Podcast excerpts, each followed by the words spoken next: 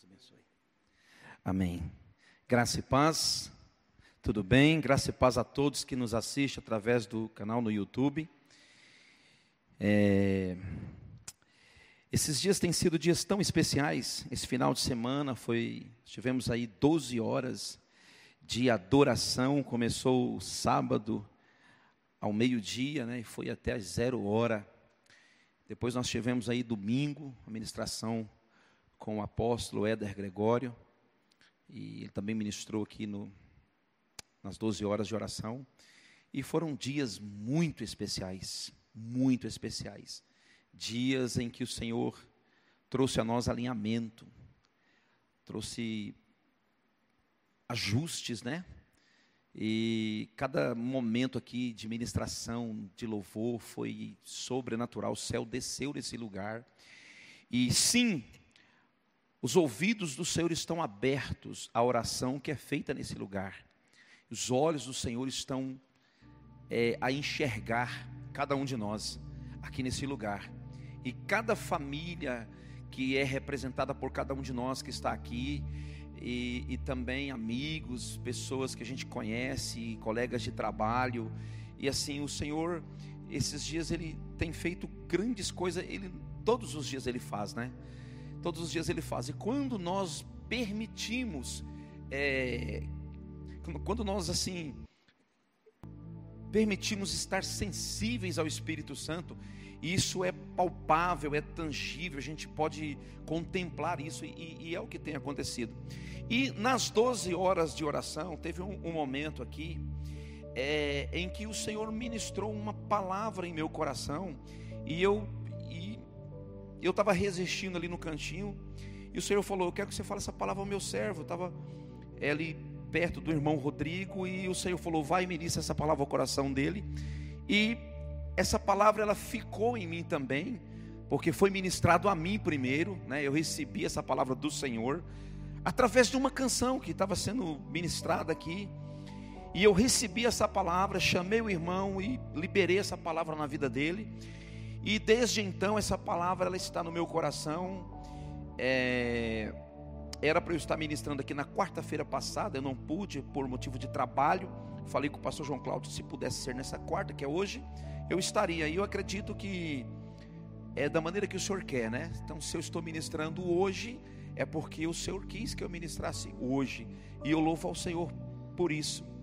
Eu gostaria que você abrisse a sua Bíblia comigo, lá no livro de Segundas Reis, capítulo de número 6, um texto que é bastante conhecido entre nós, muito ministrado, ou não, né? Porque assim, eu mesmo, poucas vezes eu, eu, eu vi alguém ministrando esse texto, não lembro qual foi a última vez? Segundas Reis, capítulo 6. Você que está em casa, em nome de Jesus, Deus te abençoe, te cure e que você possa acompanhar aí na sua Bíblia esse texto. Ele é, são apenas sete versículos que eu vou ler de Segundas Reis, capítulo 6, que diz assim: E disseram os filhos dos profetas a Eliseu: Eis que o lugar em que habitamos diante da tua face nos é estreito. Vamos, pois, até ao Jordão e tomemos de lá cada um de nós uma viga e façamos, façamos-nos ali um lugar para habitar. E disse o profeta: Ide. E disse um: Serva-te de que irás com os teus servos. E disse o profeta: Eu irei. E foi com eles, e chegando eles ao Jordão, ao Jordão, cortaram madeira. E sucedeu que derribando um deles uma viga, o ferro caiu na água. E clamou e disse: Ai, meu senhor, esta ferramenta era emprestada. E disse o homem de Deus: onde caiu. Mostrando-lhe ele o lugar, cortou um pedaço de pau e o lançou ali nas águas e fez flutuar o machado. E disse o profeta: Levanta-o, Então ele estendeu a sua mão e o tomou. Eu gostaria de orar com você mais uma vez. Pai, em nome de Jesus, nós estamos aqui agora diante da tua palavra. A tua palavra, ela não tem sombra de variação, ela é perfeita. E que nesta noite o Senhor possa nos fazer entender aquilo que o Senhor quer falar aos nossos corações de uma maneira mais profunda, que o Senhor venha dar um entendimento, Senhor, a mim nesta noite, para que eu possa transmitir aquilo que o Senhor quer falar ao teu povo, que é a continuidade daquilo que o Senhor está fazendo aqui nesses dias, e coisas que o Senhor fará ainda, que foge ao nosso conhecimento, as grandezas que serão reveladas, o poder, a manifestação da tua graça, o teu Espírito Santo sobre a tua igreja, sobre nós. Querido Jesus, que o Senhor venha quebrar todas as fortalezas da nossa mente, em o nome de Jesus. Pai, que tudo que é opróbio em nossa vida, que causa vergonha, tudo que escandaliza o nome do Senhor, passa com teu sangue precioso sobre nossa cabeça nessa noite, em o nome de Jesus.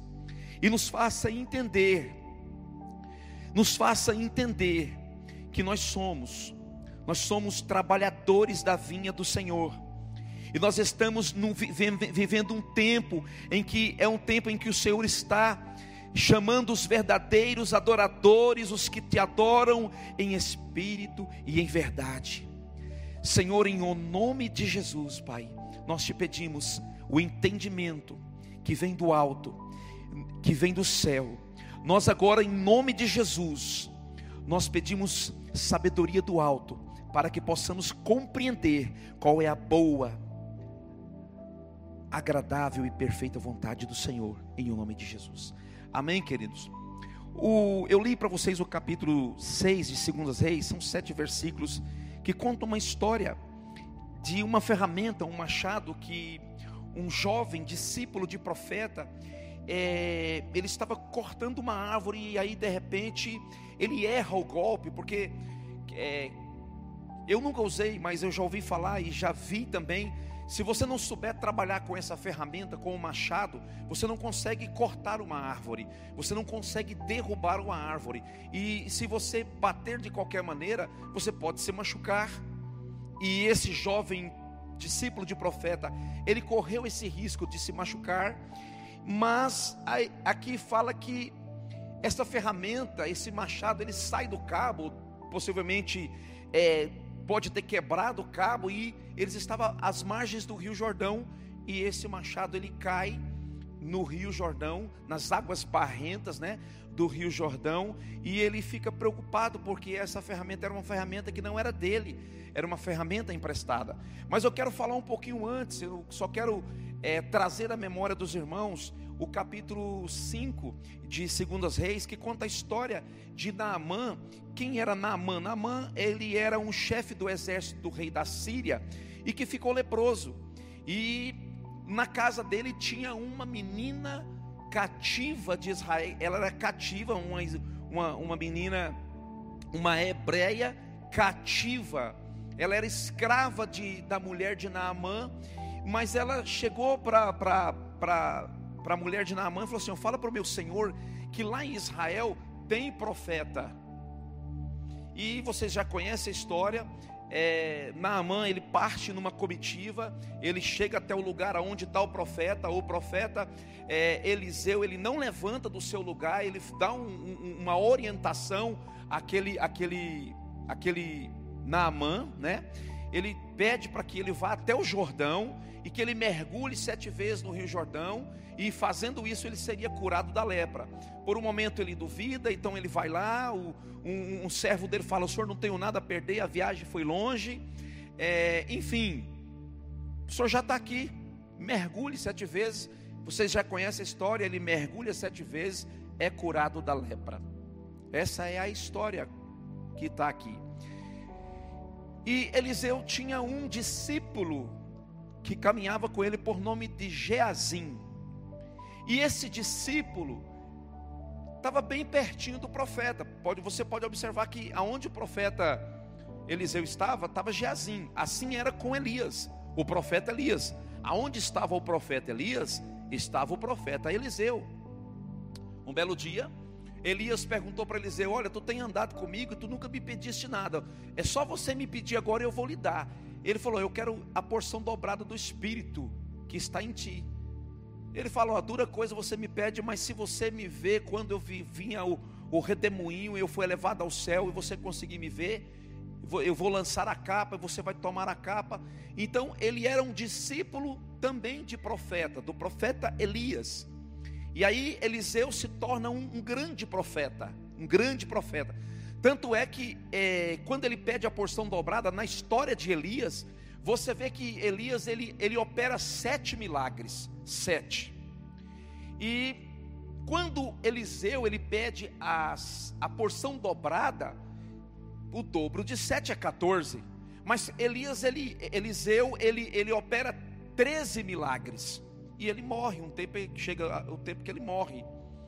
E para se cumprir a palavra, um dia estava acontecendo uma guerra e estava tendo um, um, um, um velório e de um jovem e de repente nessa essa guerra a cidade estava sendo invadida e as pessoas desse velório pega esse esse esse defunto esse cadáver essa esse, essa pessoa que estava morta e joga num, num, num, sepulcro e esse sepulcro era onde ele, Eliseu estava e aí aquele jovem ressuscita então você vê que cumpre cumpre a, a, o dobro da porção que ele pediu do Espírito que estava em Elias. Mas eu quero falar de Eliseu e do seu discípulo, que era Geazim.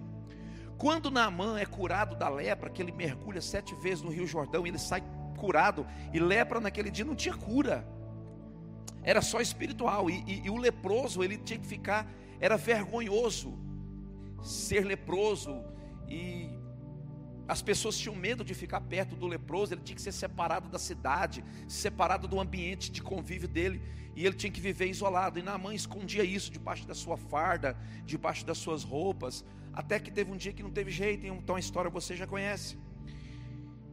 Quando Naamã ele é curado dessa lepra, ele volta até onde está o profeta Eliseu e ele oferece, ele oferece donativos ele oferece presentes, ele oferece prata, ele oferece ouro, ele oferece é, é, joias preciosas.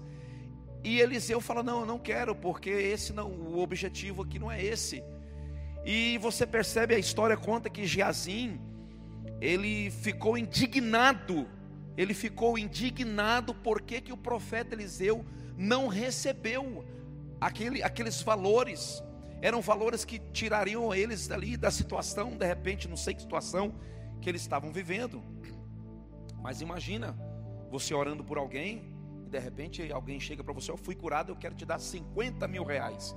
Vamos imaginar, vamos imaginar, vamos conjecturar que Naamã ofereceu 50 mil reais para Eliseu.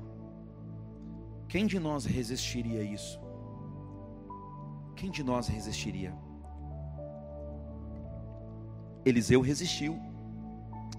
Só que quando Eliseu resiste, Naamã vai embora e Geazim se afasta do profeta por um momento e ele vai até na, na estrada e alcança Naamã e fala: oh, meu senhor mudou de ideia.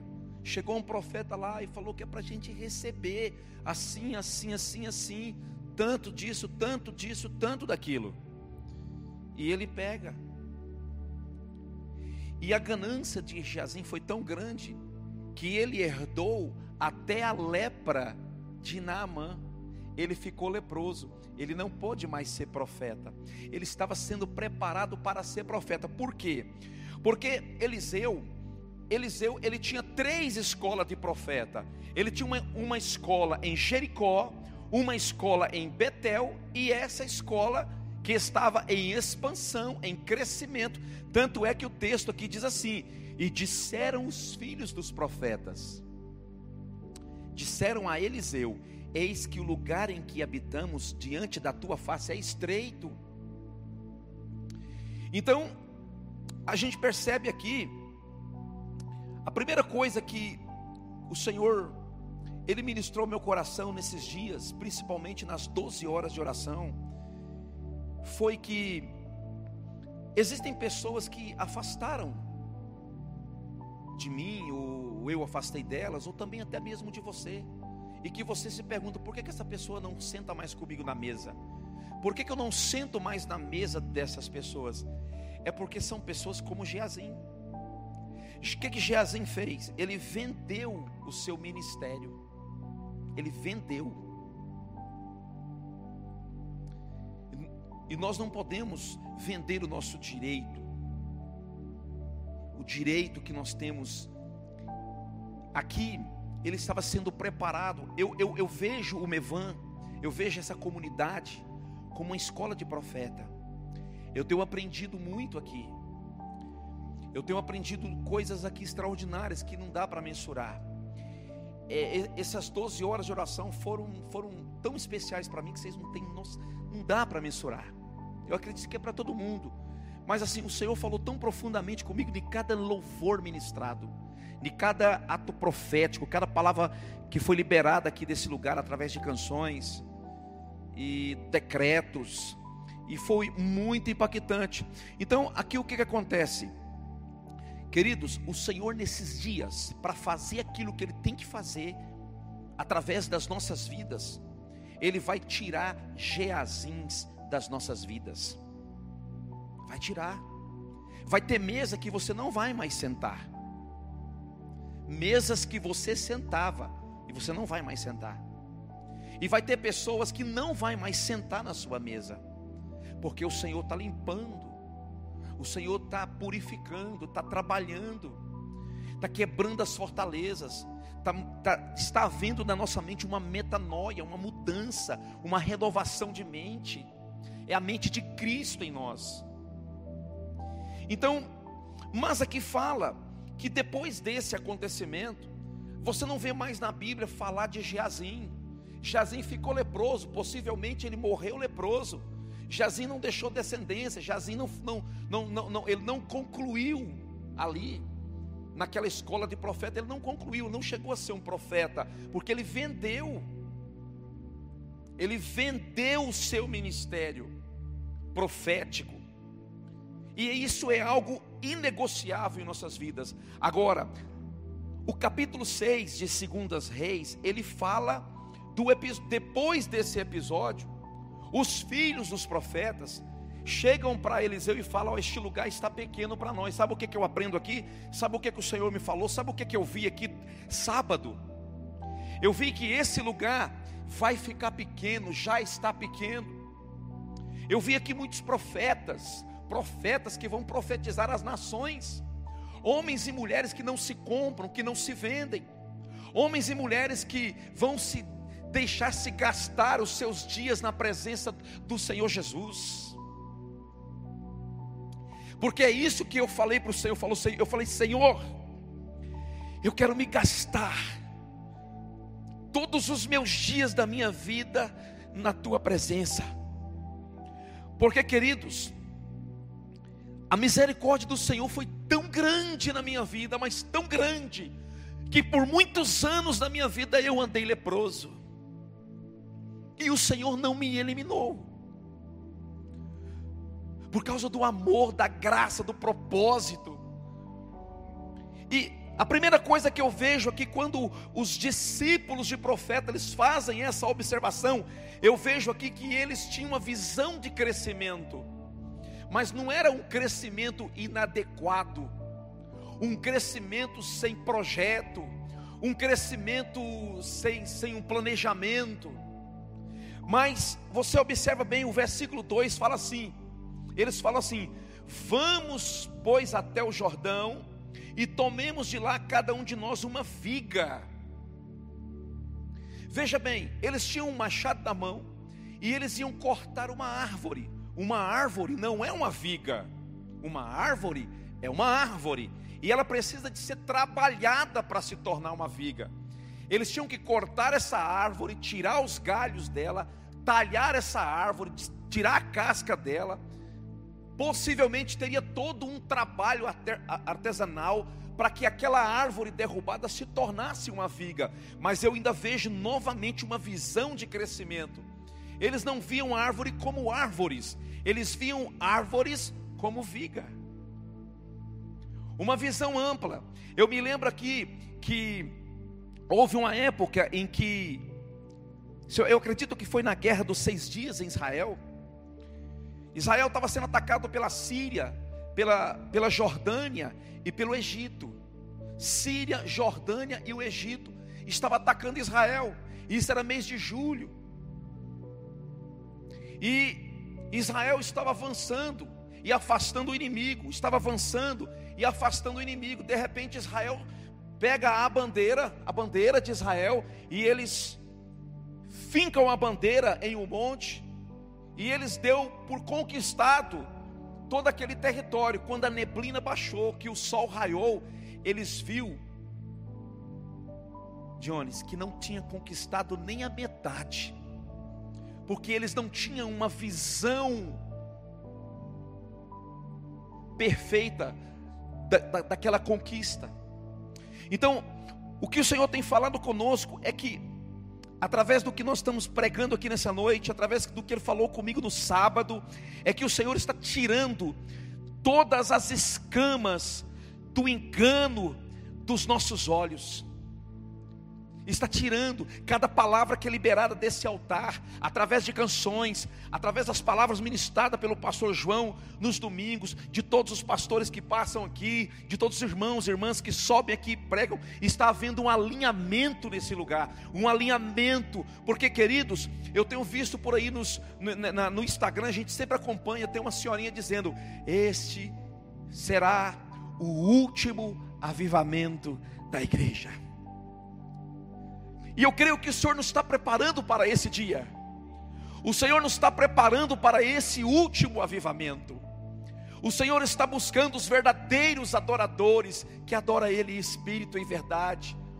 Que tudo que faz não faz para se mostrar, para aparecer, mas faz por amor, por paixão, por, como o pastor tem pregado aqui, por misericórdia, por compaixão, por olhar com um olhar de amor, com um olhar de misericórdia, com um olhar de compaixão para o próximo. Então, visão, nós temos que passar a enxergar coisas grandes, inefáveis, que aos olhos humanos é impossível de acontecer. Mas eu vejo esse, eu vejo eu pude ver isso aqui sábado, quando o Senhor me deu essa palavra. O Senhor falou assim: Wesley, estende a mão, pegue o machado. Pega o machado, é a hora de pegar o machado, querido. Visão de crescimento, eu estou vendo que vai haver muito batismo nesse lugar. Muito batismo, vamos ter que arrumar um lugar para batizar. Eles vão começar aqui nesse lugar. Eu vi, eu via pessoas sendo batizadas nas águas. Pessoas que vão bater na porta da sua casa e vai dizer, eu, vai dizer, eu quero caminhar contigo. Eu quero que você fale do amor de Jesus para mim. O Senhor tem colocado em nossos corações um amor, irmão. Esses dias eu tenho sentido o amor de Jesus tão grande. Tão grande, irmão. E mais. O versículo 3 diz assim: E disse um, um dos discípulos: Venha conosco, venha com os teus servos. E o profeta falou: Eu irei. Sabe o que, que eu vi aqui? Eu vi aqui que, quando você estende a mão, preste atenção, machado é uma ferramenta de trabalho. São poucas vezes que se fala de machado na Bíblia. Eu vejo aqui, e aquela palavra que fala que o machado está posto na raiz. Se não der fruto, vai ser cortado. Então são as duas vezes que eu vejo. No seu tem outra parte eu não lembro. Então, o que que eu vejo aqui? Quando um dos discípulos de profeta pergunta para o profeta Eliseu: Tu irás conosco? Quem era Eliseu?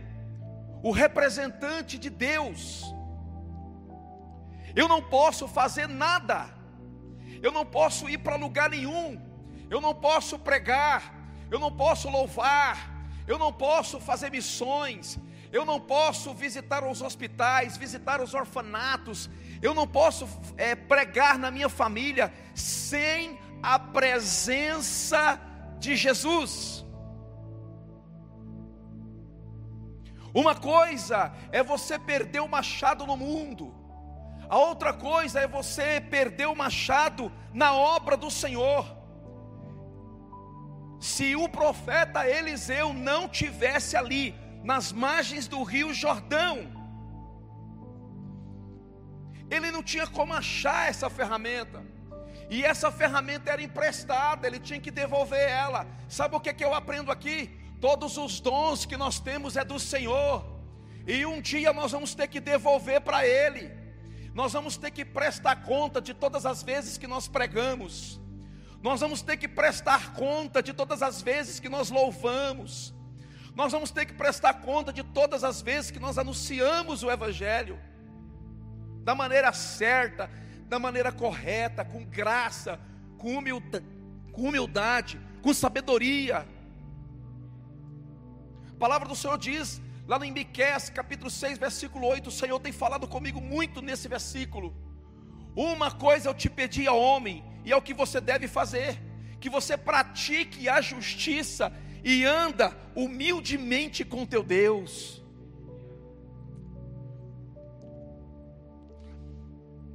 Então aqui eu vejo que nós temos profeta nessa casa. Nós temos um, um pastor que é profeta nas nossas vidas. E que se nós andarmos juntos, em unidade, nós estamos trabalhando e vai ter momento Vai ter momento que você vai errar. Vai ter momento que você vai errar o golpe.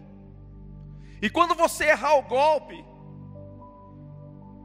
a ferramenta vai quebrar. O machado vai cair nas águas barrentas desse mundo.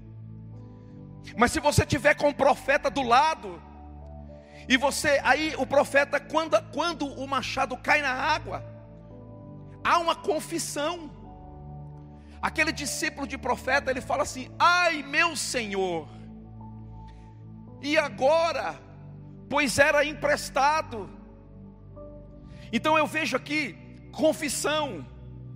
Quando nós confessamos os nossos pecados, quando nós confessamos as nossas faltas, nós sempre vamos, vamos ter um profeta, um representante de Deus que vai estar perto de nós e que vai usar de misericórdia e de compaixão e vai orar com você e vai, e, e vai ajudar a você a resgatar aquilo que você perdeu.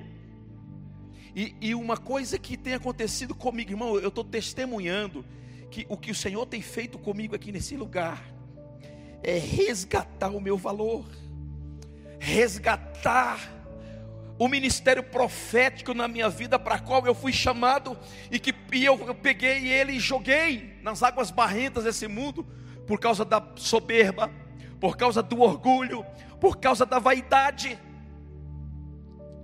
por causa da sabedoria humana, de uma ideologia que eu criei ou eu participei de uma ideologia que alguém implantou na minha vida. E assim somos nós, cada um de nós temos uma história parecida. Nós temos histórias parecidas. E mais, o versículo, eu falei aqui que o versículo 4, Eliseu foi com ele. Versículo 3. Nós precisamos de andar junto do nosso pastor. Nós precisamos de andar junto da nossa liderança. Nós precisamos de andar juntos um com os outros, de orar junto. A gente não pode mais só encontrar na igreja. Termina o culto de domingo à noite, todo mundo desesperado vai embora. Quarta noite, quarta é mais difícil. Mas nós temos, nós, nós somos muito bons para nós reunirmos, às vezes para nós reunir para comer alguma coisa mas nós também temos que nos reunirmos para a gente orar junto a palavra, orar junto, orar um pelo outro, ligar um para o outro, andar em unidade, andar em unidade, porque é para isso que o Senhor nos está preparando, Ele nos está preparando para o último avivamento que vai acontecer nesse mundo. Tudo está preparado para o anticristo. Tudo. Tudo está preparado. Tudo, tudo, tudo. Essa, essa pandemia, tudo que está acontecendo no mundo, na economia, na inversão de valores na, na, na família, tudo isso é um campo que está sendo preparado para o homem da iniquidade.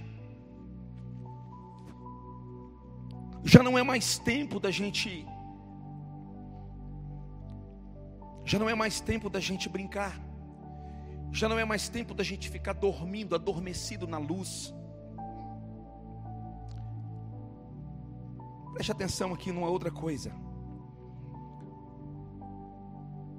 O versículo 6 diz assim: E disse o homem de Deus: Aonde caiu? Quando nós confessamos os nossos pecados, nós vamos ter sempre um profeta para dizer: Foi aonde que você caiu? Aonde que você tropeçou e caiu? Foi aqui. Foi assim. Eu fiz isso, eu fiz aquilo. E quando você confessa isso, ah, querido, o milagre acontece. Porque o homem de Deus, ele vai orar por você e vai lhe ajudar a resgatar o valor. A, a parábola da dracma perdida, que tanto nós conhecemos. Quando a mulher ela acende a luz, o que que ela vê? A dracma não, ela vê sujeira. Ela vê uma casa desarrumada, suja, bagunçada. E a primeira atitude dela é limpar a casa. Essa semana eu vi uma, uma, uma, uma eu vi uma, uma pequena palavra, uma reflexão que, que eu, me impactou. Quando Saulo de Tarso perseguia a igreja do Senhor Jesus, a última tentativa dele, ele, a tentativa dele recebe carta para ir até Damasco e, ir lá perseguir os cristãos de Damasco. Mas no caminho para Damasco, Cristo Jesus aparece para ele. E uma luz muito forte, que é a luz de Jesus, faz com que Saulo de Tarso fica o que? Cego. Na parábola da dracma perdida, ela teve que acender a luz para enxergar. Mas quando a luz brilhou na vida de Saulo de Tarso, ele fica cego. Mas por que, que ele teve que ficar cego? Para ele deixar de enxergar o interior e enxergar o exterior, de como que ele estava por dentro, do que, que ele estava fazendo. Então, às vezes, isso acontece com a gente, isso aconteceu comigo. Isso tem acontecido comigo.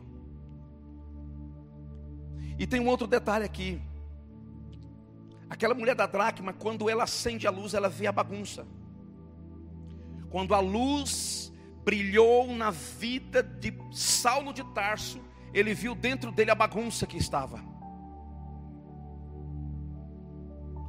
Tanto é que ele reconhece o Senhor Jesus dizendo: Quem és tu, Senhor?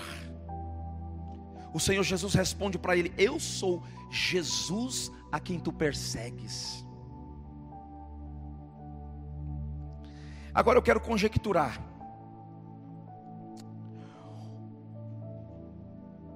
Quando nós andamos com o profeta de Deus, que é o, o representante de Deus, porque quando o profeta chega, irmão, ele chega para resolver. O profeta ele não passa a mão na cabeça. Não passa. O profeta ele aponta o teu pecado e fala: olha aqui.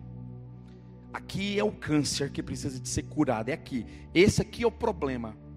Pode observar que esses profetas, Eliseu, Elias, eles vinham, liberava a palavra de Deus em uma determinada cidade ou para uma determinada pessoa e dava a solução. E o que que o profeta fazia? Ele voltava e escondia novamente. Você nunca via profeta em evidência e aparecendo, não. Quando esse machado cai,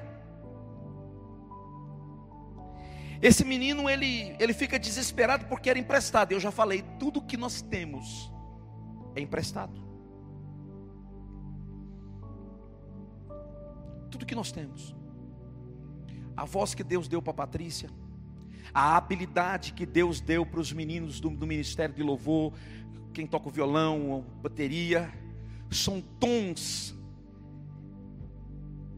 são machados, são machados que em um determinado tempo esses machados vai cair nas águas barrentas. E se você não estiver andando com a pessoa certa, se você estiver andando com Geazim, você vai ficar leproso como Geazim. E você vai servir no altar leproso. Você vai cantar leproso, você vai tocar leproso, você vai pregar leproso. Eu estou falando porque eu cantei leproso, preguei leproso, orei por pessoas leproso espiritualmente. E eu não enxergava isso. Mas um dia Deus apontou levantou um profeta na minha vida e apontou o dedo e falou: Tu é leproso. A lepra que está sobre a sua vida é a lepra da soberba.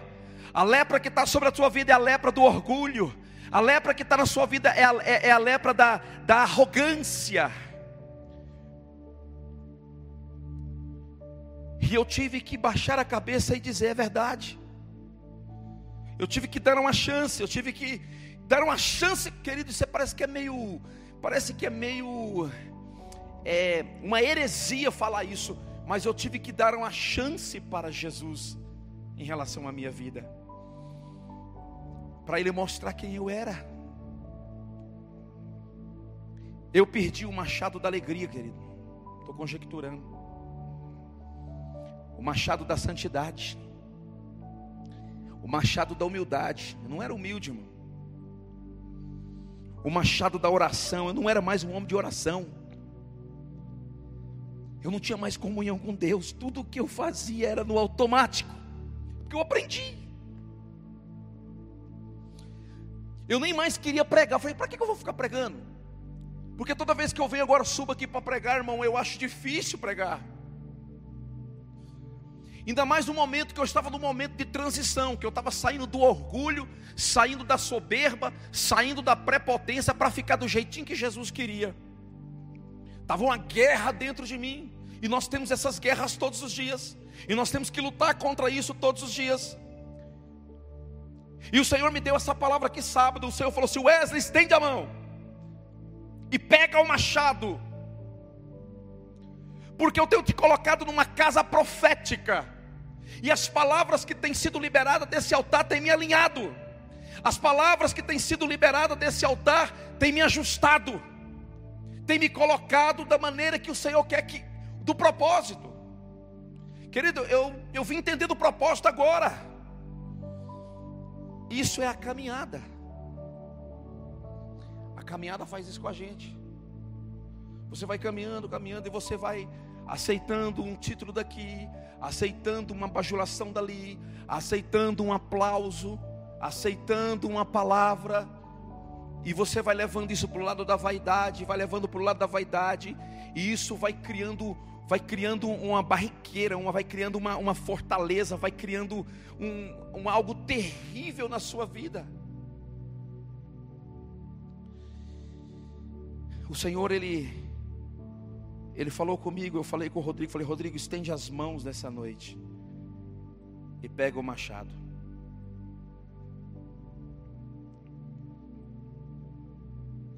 Tem pessoas que não perdeu o machado. Mas sabe por que, ele não perdeu o machado? Porque ele nunca usou o machado. Se você pegar um machado, se você pegar um machado e você vier numa árvore, e se você bater o machado reto, assim, você não vai conseguir cortar.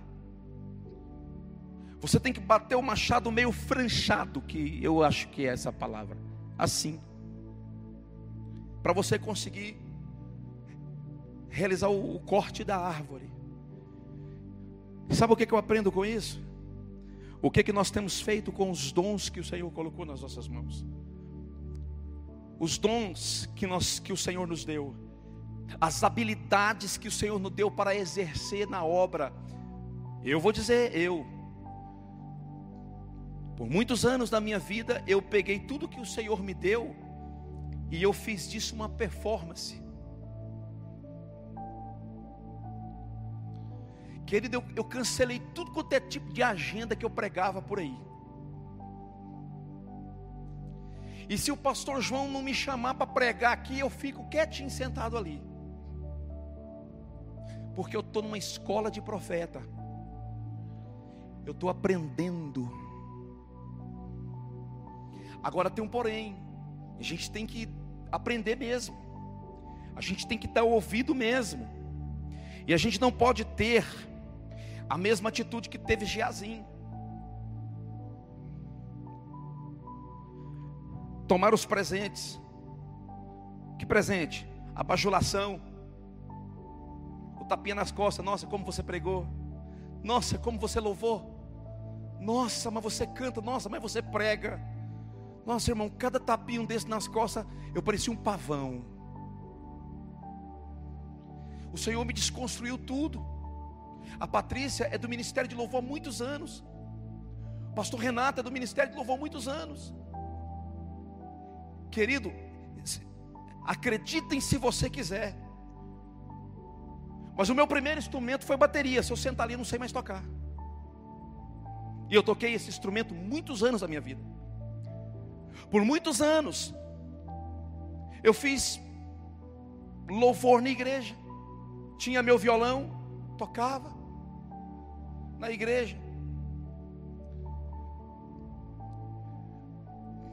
Cantava todo, nossa, mas você canta, por que, que você não grava um CD?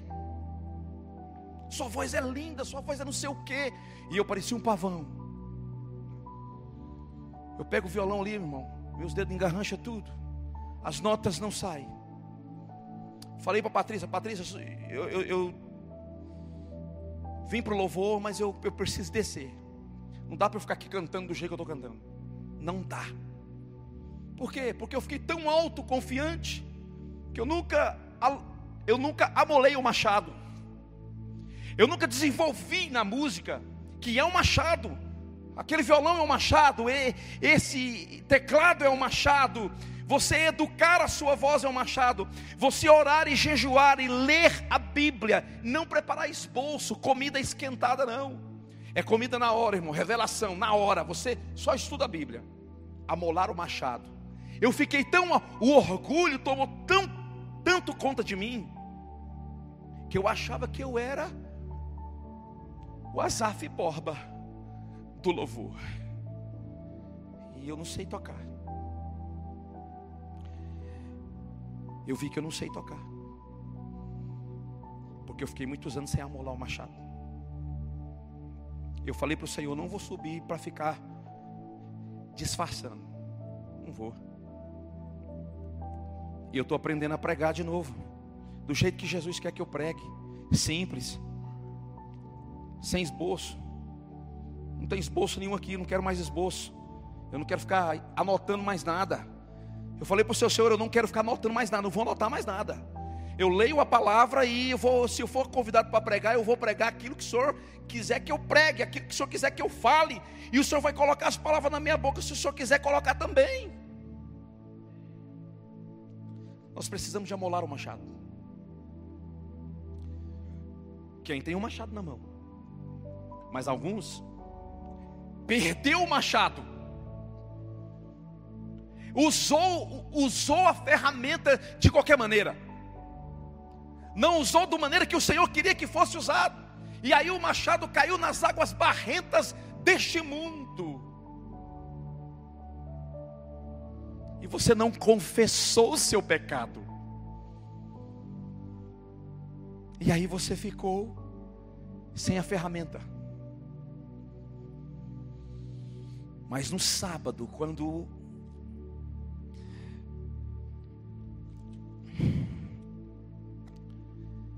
no sábado, eu fui tão impactado, irmão, pela glória do céu nesse lugar, que o Senhor me mostrou nitidamente o rio, o Senhor me mostrou nitidamente as águas geladas desse mundo, e falou para mim assim: Wesley, estende a mão e pega o machado Fala para o teu irmão do lado aí, pega o machado. Eu fui até o Rodrigo e falei: Rodrigo, o Senhor me manda te dizer para você estender a mão e pegar o machado e amolar o machado. E, e esse machado você vai andar com ele do lado do profeta. Porque vai, você vai usar essa ferramenta de novo. Você vai usar esse machado de novo. E aí sabe o que, é que vai acontecer? Você pode usar de maneira errada. Se você estiver longe do profeta, não vai funcionar. Você entende, querido, por que eu estou falando isso aqui? O Senhor me tirou de mesas. E o Senhor me levou para algumas mesas e me confrontou nessas mesas.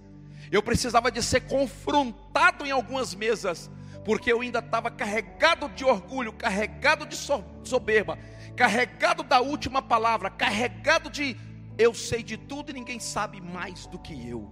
Conversa fiada. Eu não sei de nada, irmão.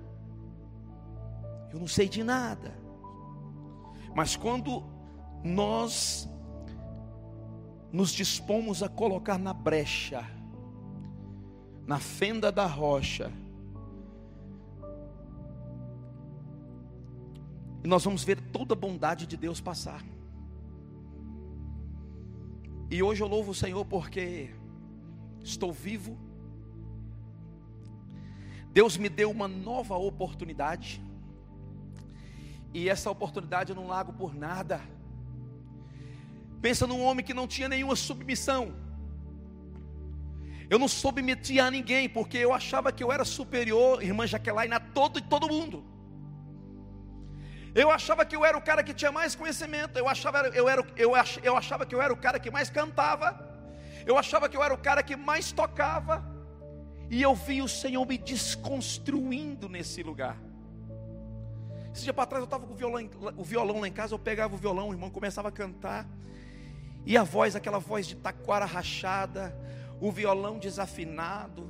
A corda arrebentava eu, e eu falava assim, eu, já era, eu não, eu não vou tocar mais não, eu vou mexer com isso mais não, eu vou largar de mão disso. E eu ficava assim, gente, eu também estou, nossa, mas eu estou ruim para pregar. Eu vi que eu estava ruim de tudo, porque não existe essa, essa, não existe essa autoavaliação, avaliação. Nossa, mas eu estou ruim para pregar. Peraí, quando você tem essa autoavaliação, você está dizendo que quem está pregando é você, não é o Espírito através de você. E aí o Senhor começou a me colocar de novamente no curso. Então, são dias de alinhamento, são dias de ajustes. É isso que o Senhor está fazendo, você que está em casa assistindo. As coisas que estão acontecendo na sua vida, meu irmão, não se desespere, acalme, guarda o teu coração, fica tranquilo, descansa no Senhor. Salmo 4, versículo 9: Em paz eu me deito e logo pego no sono, porque só tu, Senhor, me fazes repousar em segurança nenhum mal vai te suceder e praga nenhuma vai chegar à sua casa. E nós temos aprendido que deserto não é para nos matar, mas é para nos ajustar, para nos alinhar, é para que o eterno fale ao nosso coração. Essa é a palavra do Senhor para nós hoje, em nome de Jesus, coloque de pé. Eu quero orar com você.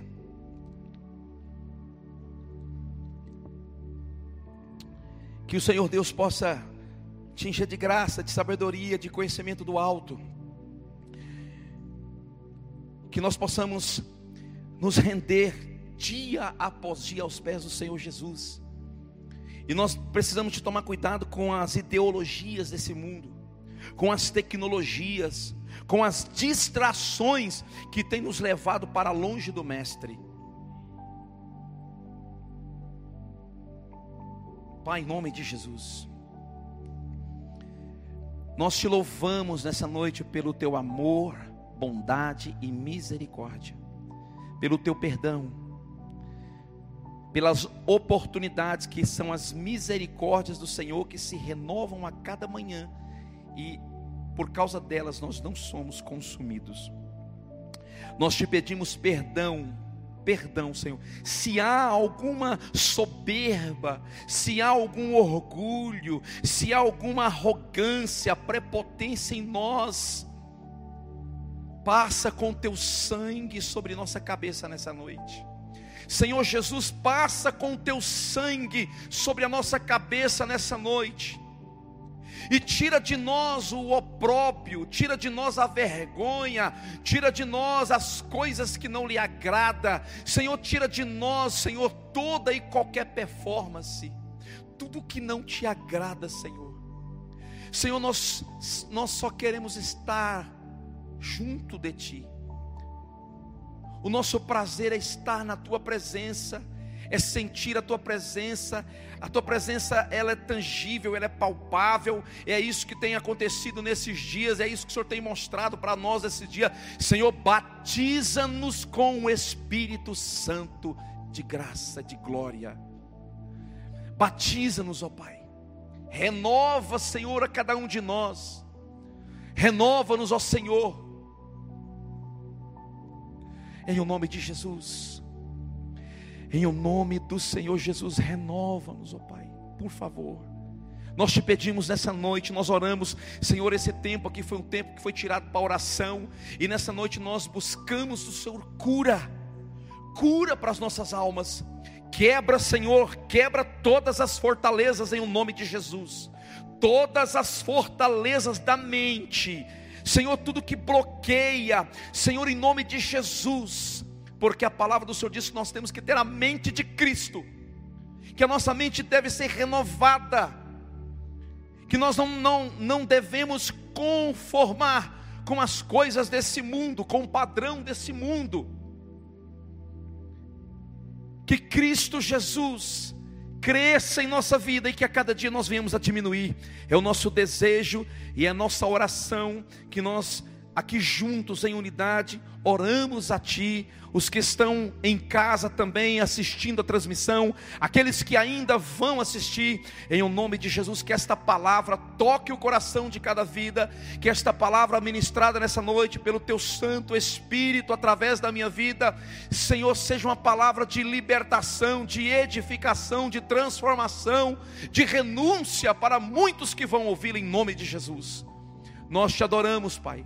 O culto terminou aqui, esta reunião terminou aqui, mas nós pedimos uma coisa assim ao Senhor, assim como o Senhor caminhou com os, os discípulos no caminho de Emaús, Senhor, vá conosco também para casa, para os nossos lares, e fica com aqueles que estão agora, Senhor, em nome de Jesus. E mais uma vez, nós oramos pelos enfermos, nós oramos pelas pessoas que estão ali no Araújo Jorge, que estão passando por, por um problema, Senhor, e que estão ali pessoas desenganadas pela medicina, pessoas que estão na quimioterapia, pessoas que estão passando, Senhor, ali, ó Deus querido, é no vale da sombra da morte. O Senhor é um Deus que pode curar, e nós, como igreja, nós somos pequenos cristos. Senhor, nós oramos a Ti nesse momento, em nome de Jesus. Todos os hospitais em Goiânia, que as pessoas possam levantar desses leitos, que os leitos possam começar a esvaziar, em nome de Jesus. Que pessoas sejam curadas, Senhor, dos pulmões, da falta de ar, Senhor, provocado pela Covid-19. Nós oramos em o nome de Jesus por aquelas pessoas que estão enfermas da alma, que estão, Senhor, com síndrome do pânico, que estão depressivas, que estão vivendo, Senhor, ó oh Deus querido, uma tristeza profunda que médico nenhum pode descobrir e que nenhum medicamento pode curar, mas o Senhor pode curar em nome de Jesus. As pessoas que estão presas em prisões espirituais, que sejam libertas nessa noite em o nome de Jesus. É o nosso desejo e é a nossa oração em o nome do Senhor Jesus. Amém. E graças a Deus. Deus abençoe, queridos. Essa é a palavra do Senhor para nós essa noite. E que a paz de Cristo Jesus, que excede todo entendimento, seja com cada um de vocês. Em o nome de Jesus e até domingo, né? Às 18 horas.